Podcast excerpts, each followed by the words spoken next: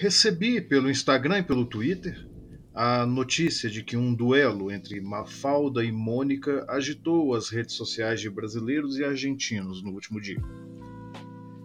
Tudo começou após a escritora e roteirista norte-americana Gayle Simone, autora da série da DC Aves de Rapina, sugerir em seu perfil na rede social que deveria haver uma luta entre as personagens. Me pergunto o que é que vocês têm na cabeça. Ambas as personagens são grandes representações do trabalho artístico com quadrinhos em seus respectivos países, e, cada uma a seu modo, as duas marcaram história. Dito isso, e já me despindo de todo o clubismo, louco é aquele que não reconhece que a Mafalda arrebentaria com toda a turma da Mônica em todos os aspectos. Este é o Atmo do blog Um de Tudo, sua dose diária de drops de notícias sobre cultura e comunicação. Pelo segundo ano consecutivo, o Canal Brasil exibe a partir de hoje os filmes em competição no Festival de Gramado, que também acontece de modo presencial.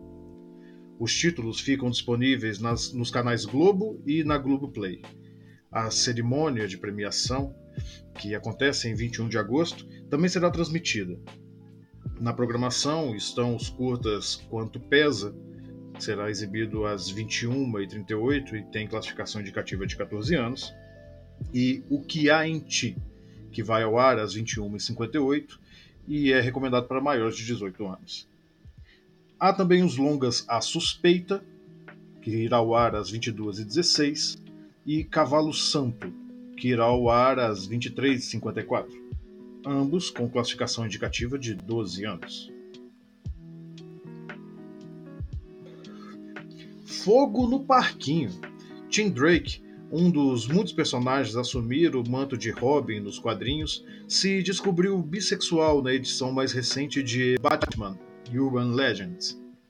Escrita por Megan Fitzmartin e com artes de Belen Ortega, a história encerra a trama na qual Robin resgata o seu velho amigo Bernard das mãos dos monstros do caos. Com o conflito resolvido, Tim Drake vai até a casa de Bernard e concorda em sair com ele. Se a vocês todos esses nomes são estranhos, não se incomodem que a mim também. Já faz uns bons anos que eu não acompanho os quadrinhos de perto, não por algum tipo de preconceito, mas simplesmente por falta de tempo. Hoje em dia há tanto que se ver, tanto que se ler, que simplesmente não posso mais me dar a tantos luxos. Mas fato é que a nerdaiada foi ao choro.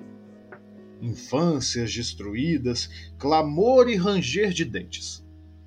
Outro dia, ouvi o professor e doutor Alexandre Link comentar em seu canal do YouTube algo mais ou menos assim.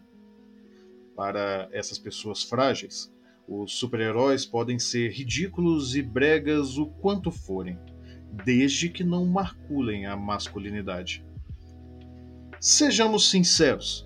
Desde que o personagem Robin foi criado, piadas sobre um certo relacionamento bizarro entre ele e o Homem-Morcego são motivo de troça, sem um pio de reprovação, dos mesmos que agora se levantam em coro para reclamar de uma relação de um personagem feito de papel e tinta.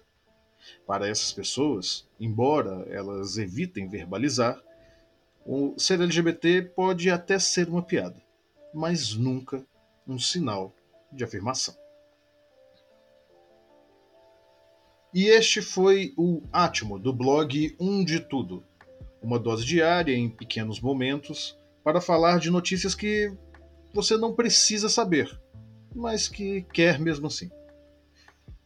Duas das notícias que comentei aqui hoje chegaram a mim através das redes sociais. Então, se você gostaria de ver alguma notícia aparecendo aqui nesta singela plataforma, basta enviar uma mensagem para o meu Instagram, arroba é foto. Você receberá também um abraço carinhoso do seu mais novo amigo.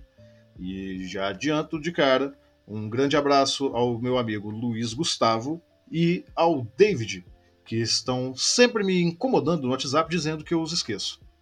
estão aqui representados. A partir da próxima semana, postaremos também os episódios antigos com análise narrativa, que agora farão parte do repertório deste podcast no Spotify. Se você gosta desse trabalho, considere apoiar através do Pix, que estará na descrição deste episódio. Acompanhe o blog e não se esqueça, leia um de tudo.